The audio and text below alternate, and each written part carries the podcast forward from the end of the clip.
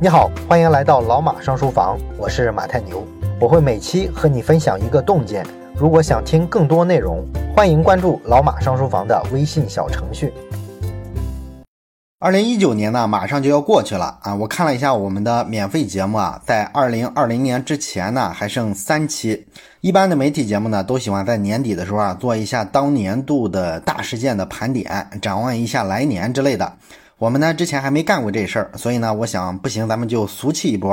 啊！利用这三期呢，做一个小专题，咱们盘点一下二零一九年发生的这些能影响未来形势的大事儿。今天呢，我们先聊一下国产航母山东舰的话题啊，因为前两天啊，山东舰刚刚服役嘛。那么关于这艘航母的情况呢，我想大家都看了不少了，各个角度啊都聊得差不多了。那么今天呢，我们就从这艘航母的这个动力上聊一聊。这个网上呢这两天其实讨论非常多了啊，主要是拿山东舰跟美国现役的这些航母做比较。其实呢，你会发现啊，两者还不是同一代的航母，最大的差别呢，其实有两个啊。第一个呢，就是山东舰是常规的动力。而美国的那十艘尼米兹级的航母呢，全部都是核动力，这就意味着呢，山东舰啊，它不大可能跑得太远。你用常规动力的话，得烧油，那么走几千海里啊，可能就没油了。如果要远洋作战的话，你要么得有海外的军事基地啊，可以停靠做补给；要么呢，就得跟着一艘像九零幺的这种大型的补给舰。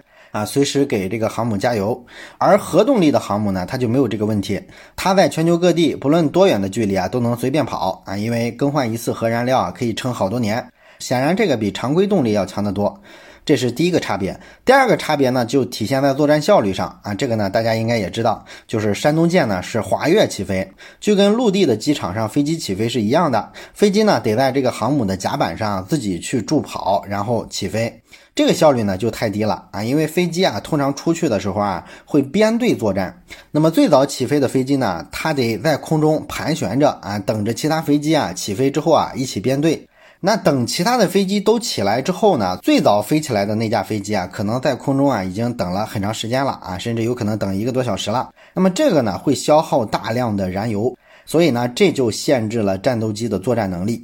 那么比较早起飞的这一批飞机，它要在空中等太久，所以他们就必须把这个油全部加满。而这个战斗机呢，咱们知道它的载重量啊是非常有限的，油加满了之后啊，这个武器弹药啊就不能装得太满。所以说，滑跃起飞的方式啊是限制航母的战斗力的。那么美国的航母呢，采用的是电磁弹射的方式，就是用一个弹射器把这个飞机呢一下弹到空中啊，这样呢飞机就不需要自己去助跑起飞了，而且呢用弹射器弹飞机呢速度非常的快，又省油，所以就可以省出载重量啊，全部用来挂导弹。啊，这是最大的两个区别，当然还有一些其他的小的区别，比如说船只的大小，山东舰要比美国的所有的尼米兹型号的航空母舰啊小很多啊，但是这些算是比较小的差别了，因为以中国的造船工业实力来说呢，把船造大不算是什么特别难的难题啊，最核心的差距就是我们没有核动力，也没有电磁弹射。这些呢是中国的军迷啊耿耿于怀的一件事儿，甚至呢在二零一七年山东舰刚下水的时候，当时好多人啊就表达了失望，因为第一艘航母辽宁舰就已经是常规动力加滑跃起飞了。那么很多人认为呢，第二艘纯国产的航母啊应该取得大幅的进步啊，可能装上弹射器，甚至有人幻想啊要一步到位上核动力。结果呢出来之后发现啊，山东舰只是比辽宁舰做了一些船体结构上的优化和改进啊，没有一个根本上的调整，所以很多人啊。表达了失望。那么，按照目前呢各方面挤牙膏似的透露出来的这些零星的消息来看，明年或者是后年很可能就会下水第三艘航母啊。这个第三艘航母上呢，应该就配备了弹射器。啊，这个船只呢也会更大一些，但是呢仍然还会是常规动力，所以很多人啊可能仍然会失望啊，觉得怎么还不上核动力呢？不上核动力啊，怎么跟美帝的这个航空母舰 PK 呢？网络上这个舆论的反应呢，其实就证明了一个问题啊，很多人啊是孤立的去看武器装备的参数这件事儿，而没有跟国家的战略目标结合起来。那么你得想想，中国为什么做航空母舰？当然是为了维护国家的利益，对吧？但是国家最核心的利益在哪儿呢？我们当前最重要的战略目标是什么呢？哎，不少人认为呢，做航母是为了解放台湾啊，这个当然不是。解放台湾的话，不需要航母。这个海军、空军就足够了，甚至在福建部署远程火箭炮，这个火力啊就足以覆盖台湾全岛了。航母实际上是不需要参与战斗的。那么实际上，中国的最核心的国家利益是在海上，也就是在南海。中美啊，在东亚战略上最大的冲突也是在南海。最近几年，美国出的所有的国防授权法案，每次谈到西太平洋的时候，南海问题始终是放在第一位的问题。台海跟朝鲜半岛的问题啊，都是次一级的问题。那么，为什么南海的问题看得这么重呢？哎，网络上对于南海的问题啊，从来都是什么主权呀，为了那几个岛啊，甚至这个民族感情啊，从这些角度去分析。其实啊，南海归谁控制这个事儿啊，它的政治意义以及说对世界格局的影响，这是根本性的啊，不是简单的几个岛主权归谁的问题啊。那么想的话，反而把南海的问题啊看小了。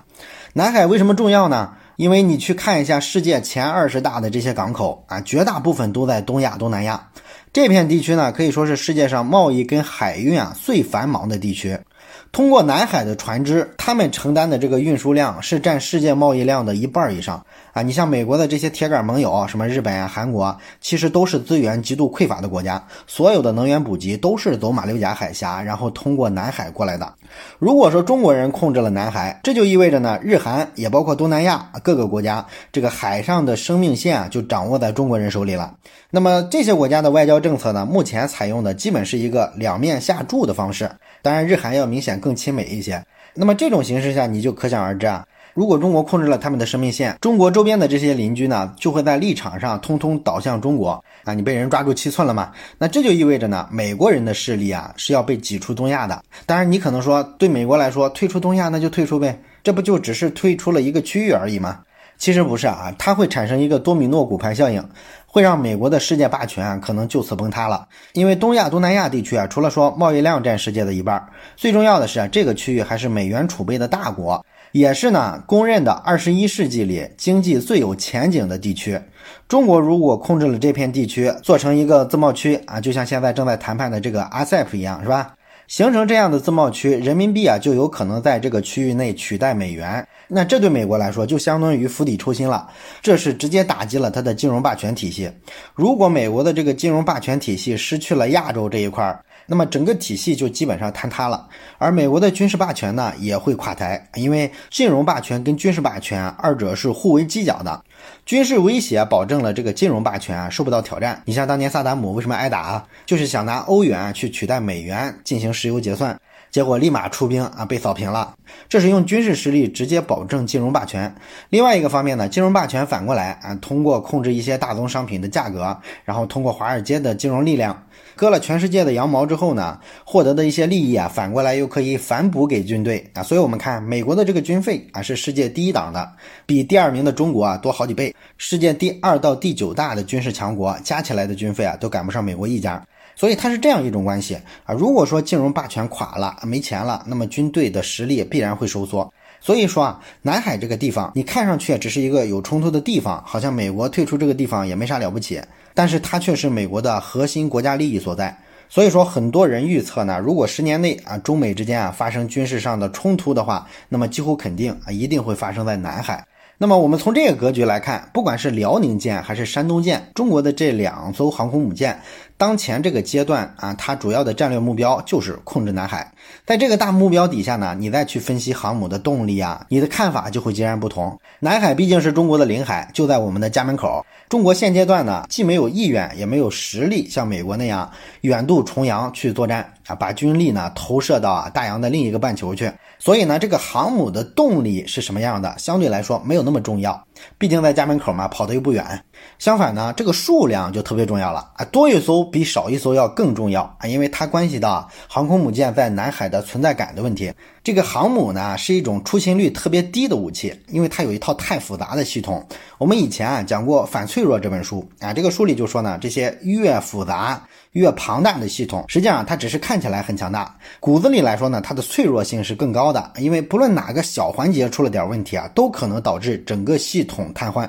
对航母来说也是一样啊，一个航母上啊几千万个零件，然后有好几千名官兵，还有什么雷达系统、有舰载机的系统、动力系统等等等等啊，所有这些功能模块啊不能出任何的差错，这艘航母呢才能完成正常的任务。所以说这个航母啊保养维修的时间就非常的夸张。你像美国呢，作为世界上目前最大的航母国家，技术上各方面也是最成熟的啊，它都只能做到航母一年里啊只有几个月的时间可以执勤，其他的时间啊都是在做各种小修小补。啊，一年里大部分时间都是不能用的。你要碰上什么大修啊、设备升级啊，或者是更换核燃料，它可能在这个港口上啊一停就是一两年、两三年。这就是为什么啊，美国有十一艘航母，其中呢有十艘有成熟的战斗力，但是呢它能部署到全球各地啊，平常也就是三艘左右。甚至今年的十一月份还一度特别尴尬啊，实在是赶巧了，大部分船只啊都要维修，所以美国当时只能拿出一艘航母来啊部署。啊，这就是林肯号。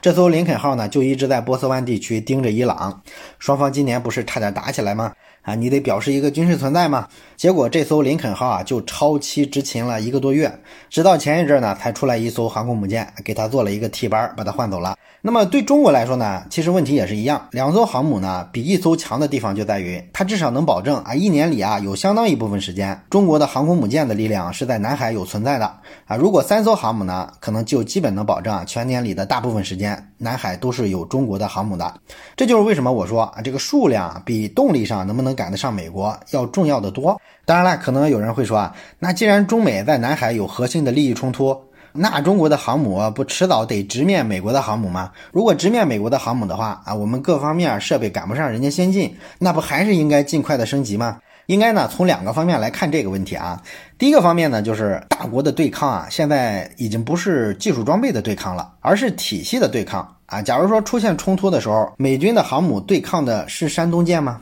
当然不是啊，只要是在中国周边，中美之间发生冲突，那么美国的航空母舰战斗群，它面临的实际上是整个的中国国防体系的挑战。你比如说，咱们老说这个国产航母上啊，有些飞机还没有啊，这个是一大缺点，尤其是啊固定翼的预警机啊，没有这个固定翼的预警机呢，你飞得不够高不够远啊，就没法在空中用雷达发现远处的敌人。这个缺点呢一直被吐槽，而人家美国的航空母舰上是有这种飞机的。这个事儿呢，只要是在中国周边海域，其实也问题不是很大啊，因为南海毕竟很近嘛。中国有很先进的在陆地上起飞的这种预警机，所以你直接把预警机啊飞到南海上空，帮助这个航母编队提供预警，不就完了吗？在近海啊，这些配合都是很容易实现的。而且呢，万一出现冲突啊，你像海军的其他的舰队，包括水面的、水下的舰艇啊，都在中国周边部署，所以可以很快的到南海去支援。然后陆基航空兵的战斗机啊，也可以从祖国大陆上起飞，挂上反舰导弹啊，这个作战半径呢，也能覆盖南海的绝大部分地区。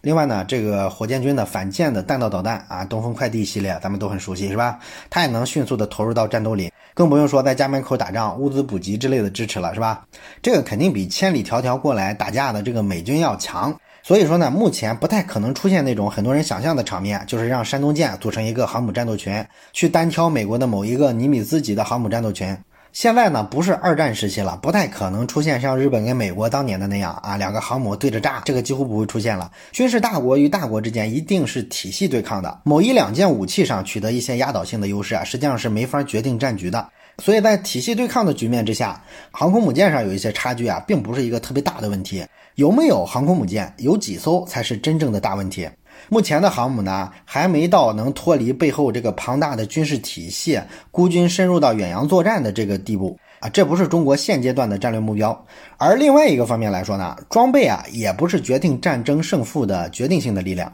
人才是。以前这个小米加步枪的时候，大家都能理解这个道理，对吧？这武器装备差，但是呢，人在组织性、纪律性上，包括战略方针上更胜一筹，然后牺牲精神更好，对革命更有决心，这些更决定战争的胜负。那么到了现代战争时期啊，这个武器啊杀人的效率比以前高太多倍了。这种情况下，你说靠人这个还成立吗？其实也是成立的。别的不说啊，你就想想前两年这个沙特打胡塞武装的时候，沙特中东的石油土豪是吧？军费是世界第三，然后美国的盟友一水儿的全是美式装备，你看他们的账面实力吓死人啊！结果呢，他们打那些手拿 AK 四十七的胡塞武装啊，经常在很多小型战役里啊会翻车啊，被胡塞武装打败了啊！你说这不是搞笑吗？是吧？打不过游击队啊！当然了，美军的这个战斗素养呢，不是沙特之流能比的哈，并没有贬低美军的意思。但是呢，我们想讲的一个意思就是，现代战争啊，也不是比拼武器装备、比拼武器参数那么简单，人还是一个决定性的因素。尤其是在大国对抗的时候，